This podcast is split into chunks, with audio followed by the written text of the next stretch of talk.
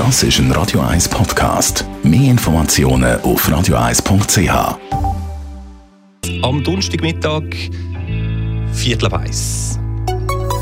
Der Konsumententipp auf Radio 1. Präsentiert von comparis.ch, einem führenden Schweizer Internetvergleichsdienst. comparis.ch Man stellt sein Auto neu mit ab, im Parkhaus zum Posten zum Beispiel. Man kommt zurück und hat einen Kratz in der Tür. Parkschaden und niemand mehr zu sehen, weit und breit. Eine ärgerliche Geschichte, wenn einem das passiert.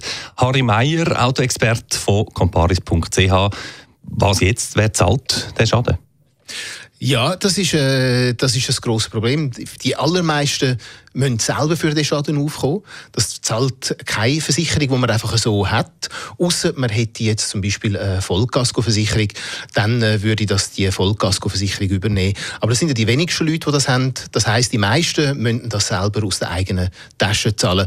Außer sie hätten dann noch zusätzlich eine Parkschadenversicherung abgeschlossen. Also, Stichwort Parkschadenversicherung. Das wäre also in dem Fall die Lösung für genau diesen Fall. Kratz in der Tür und niemand mehr rum.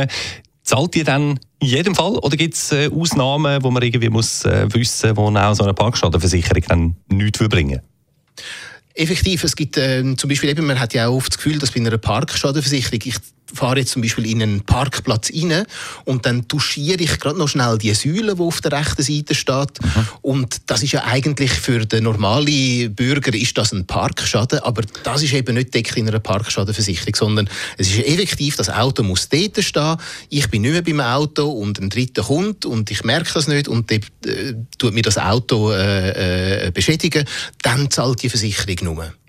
Also wirklich nur für diesen Fall. Ähm, was kostet so eine Versicherung?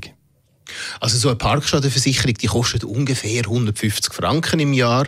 Also von dem her, sie ist nicht wirklich teuer. Was man aber wissen muss, ist, es kann nicht jeder einfach so eine Parkschadenversicherung abschließen, sondern die ist eigentlich immer an eine Kaskoversicherung gekoppelt. Das ist wie ein Zusatz zu einer Kaskoversicherung. Das heißt, ich muss zuerst eine Kaskoversicherung abschließen. Und da gibt es gewisse Kriterien, äh, um eine Kaskoversicherung abzuschließen. Also das heißt, ältere Autos oder Autos, die über acht Jahre sind, dort lohnt sich ein Kasko nicht und viele Versicherungen tun das dann auch gar nicht mehr versichern. Also das heißt für all die, die ein älteres Auto haben, kommt eine Parkschadenversicherung sowieso nicht in Frage. Für alle anderen aber allenfalls schon. Und da wissen wir jetzt ein bisschen besser Bescheid. Danke vielmals. Harry Meyer, Autoexperte von comparis.ch.